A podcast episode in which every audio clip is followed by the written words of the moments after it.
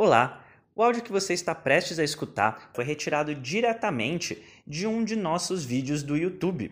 A gente solta vídeos novos no YouTube todas as quartas-feiras. Às vezes são conteúdos, como o que você vai escutar agora, e às vezes são receitas para dieta low carb e cetogênica. Se você não quer perder nenhum desses conteúdos ou se você quiser vê-los em vídeo, basta acessar senhortanquinho.com barra YouTube e você vai chegar no nosso canal.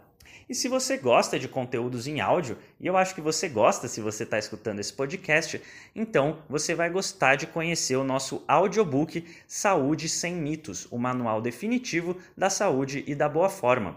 Esse conteúdo é um material que a gente preparou, ele tem no formato e-book, formato livro físico e agora no formato audiobook também.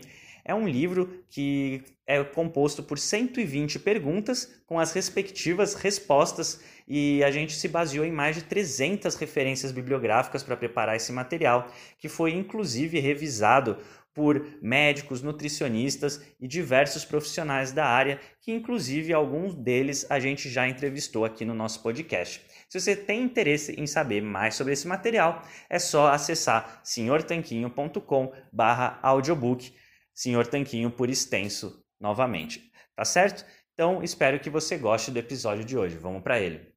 Você faz a sua alimentação limpa, com comida de verdade, 95% do tempo. E pode ser mesmo que você faça uma estratégia low carb ou cetogênica, como eu faço. Porém, o que acontece quando você sai da linha, quando você decide fazer uma exceção da dieta? Será que uma única exceção da dieta, por exemplo, uma refeição num rodízio de pizza, pode atrapalhar seus resultados de longo prazo? É isso que a gente vai ver no vídeo de hoje. Se você não me conhece, se é a sua primeira vez aqui no canal, seja muito bem-vindo e bem-vinda. Eu sou o Guilherme, um dos fundadores aqui do Senhor Tanquinho, e aqui a gente traz ciência para você, para você viver num estilo de vida saudável, muito além daquela nutrição arroz e feijão, daquelas recomendações tradicionais de comer a cada três horas e esse tipo de coisa. Em vez disso, a gente traz estudos científicos, informações atualizadas sobre low carb, cetogênica, jejum, receitinhas e muito, muito mais para ajudar você a ficar no controle do seu corpo. E hoje a gente vai falar sobre o que você não deve fazer o tempo todo,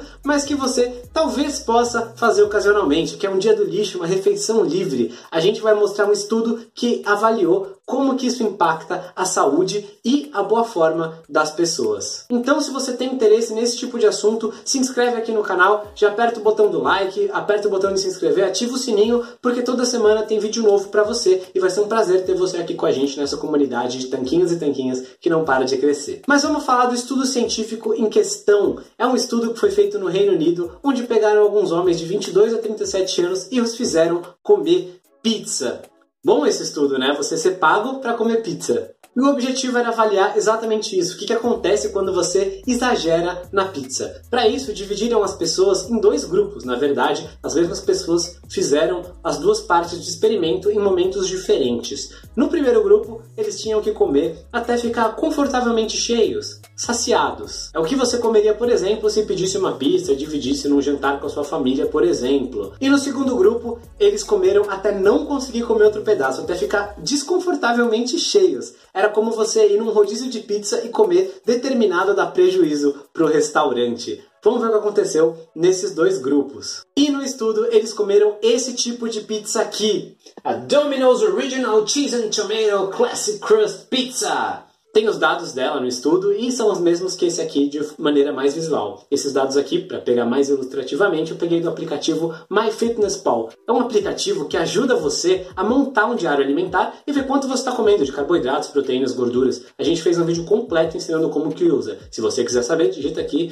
é, vídeo do aplicativo, o vídeo MyFitnessPal que eu mando para você. Mas olhando no gráfico de pizza que tem aí, a gente pode ver que mais ou menos metade das calorias vem dos carboidratos, uns 35% vem das gorduras e o restante, uma menor quantidade de todas, vem das proteínas. Você pode notar que essa distribuição de macronutrientes, sem falar da qualidade deles nem nada assim, é bem parecida com a dieta ocidental padrão, a dieta que a maioria das pessoas no mundo ocidental acaba consumindo. E obviamente bem diferente do que alguém que faz low carb ou cetogênica faria. Se você não sabe a diferença de low carb e cetogênica, comenta aqui embaixo low carb ou cetogênica que eu te mando um vídeo explicando essa exata diferença. Mas o que aconteceu? Então, no primeiro grupo eles comeram até ficar saciados. E aí, esse grupo comeu mais ou menos 1.500 calorias dessa pizza aí. É o que muita gente em low carb ou cetogênica comeria num dia inteiro, talvez 1.500 calorias, só que com muito mais nutrientes, mais proteínas, enfim, mais coisas boas para o seu corpo. Então você talvez comesse isso num dia todo de low carb essas pessoas comerão isso em 16 minutos só com pizza. Você achou isso bastante? Então escuta o que a galera do segundo grupo comeu. Eles comeram mais de 3 mil calorias numa única refeição só com essa pizza e mais de 360 gramas de carboidratos em média nessa uma refeição. Isso é mais carboidrato do que eu como numa semana inteira de dieta cetogênica. Aliás, se você não sabe como montar pratos para essa estratégia, vou te convidar a escrever aqui embaixo o guia de pratos cetogênica, que eu te mando um vídeo com mais de 70 opções de pratos para você começar aí a sua estratégia cetogênica do jeito certo, vendo que tem muita comida boa e gostosa que você pode comer. Então a gente percebe que o segundo modelo, né, de você comer até ficar cheio, realmente cheio, sem conseguir comer mais, é muito mais brutal do que você só comer até a saciedade, né? Eles comeram o dobro de calorias. Então, para você ter uma noção de como eles comeram tanto, eles entravam numa sala, ficavam aí sentados num cantinho olhando para a parede, tipo de castigo. Só que aí eles levantavam a mão, vinha o pesquisador, dava um pedaço de pizza, eles pesavam um pedaço de pizza, tinham que anotar quanto tinha tinham peso daquilo, comiam, quando terminavam, levantavam a mão, acontecia tudo isso de novo, múltiplas e múltiplas e múltiplas e múltiplas vezes. Tudo para garantir a precisão dos dados científicos usados no estudo. E qual dos dois grupos você acha que levou mais o açúcar no sangue? O grupo 1 ou o grupo 2? E a resposta é nenhum dos dois. Na verdade, o açúcar do sangue dos dois grupos elevou praticamente a mesma coisa. Mas, senhor Tanquinho, como isso é possível? Isso é possível porque o grupo que comeu o dobro do outro, né, o grupo do dia do lixo, teve uma elevação de insulina 55% maior. A insulina é um hormônio com muitas funções no nosso corpo e uma delas é regular o nível de açúcar no sangue. Então, para essas pessoas do grupo brutal, a insulina fez o seu papel e manteve os níveis de açúcar no sangue não muito fora do que a galera que comeu metade do que eles comeram, né? Você não pode esperar uma elevação de 55% mais a insulina e achar que nada vai acontecer com essas pessoas. Então, que tipo de efeitos aconteceu com o pessoal do dia do lixo?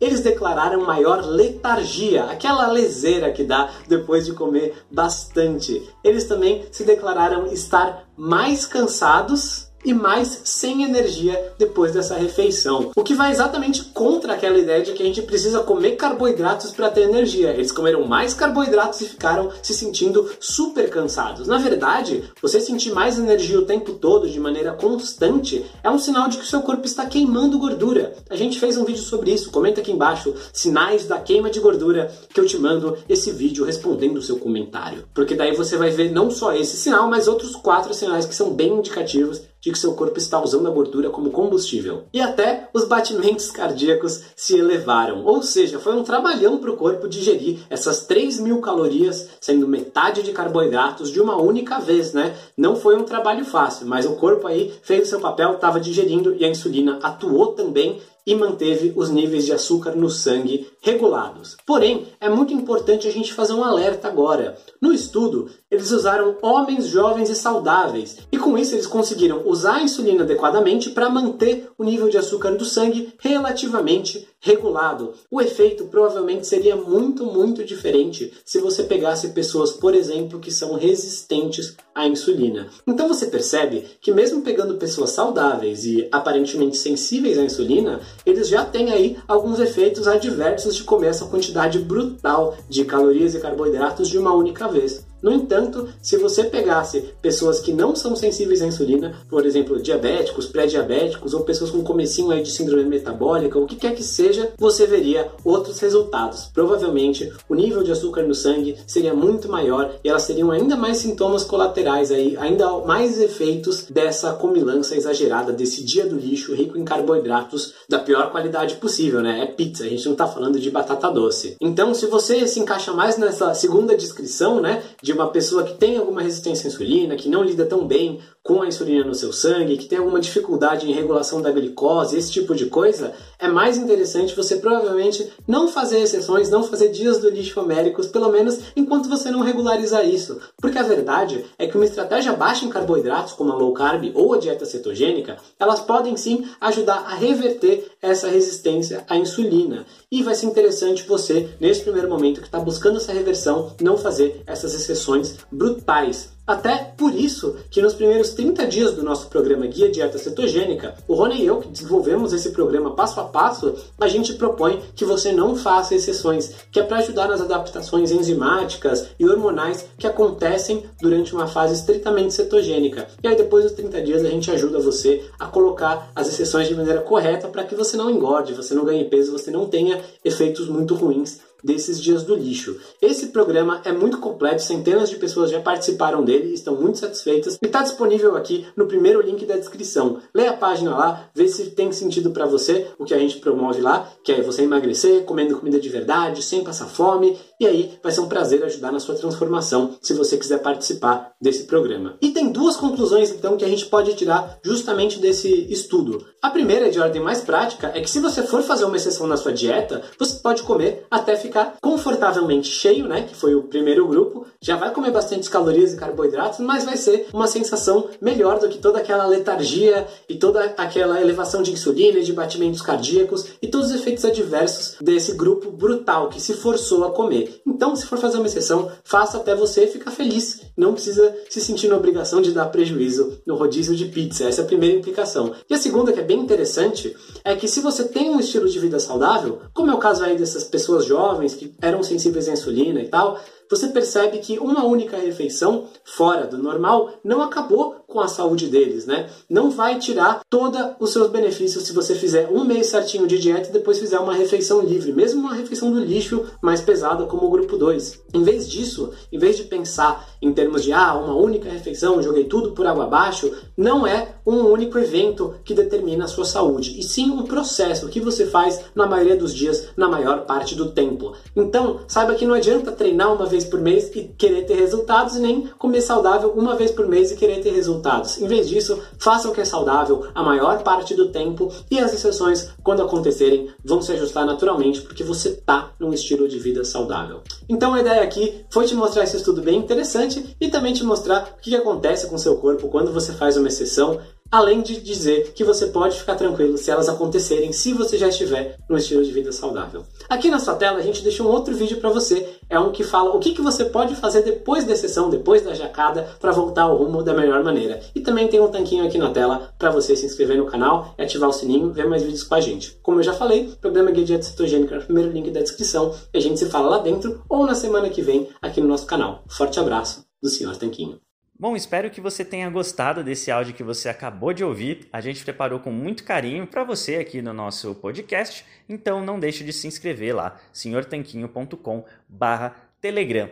E vamos aproveitar para deixar aqui o nosso agradecimento a nossos patrocinadores, a loja online tudo Low Carb, onde você encontra os melhores ingredientes com os melhores preços para sua dieta low carb ou cetogênica. É só acessar www.tudolowcarb.com.br e também para o nosso outro patrocinador, o aiketo.com.br. Ele é um medidor de corpos cetônicos a partir do hálito. Se você tem interesse em saber como está sua cetose, então esse aparelhinho revolucionário é para você, o aiketo.com.br.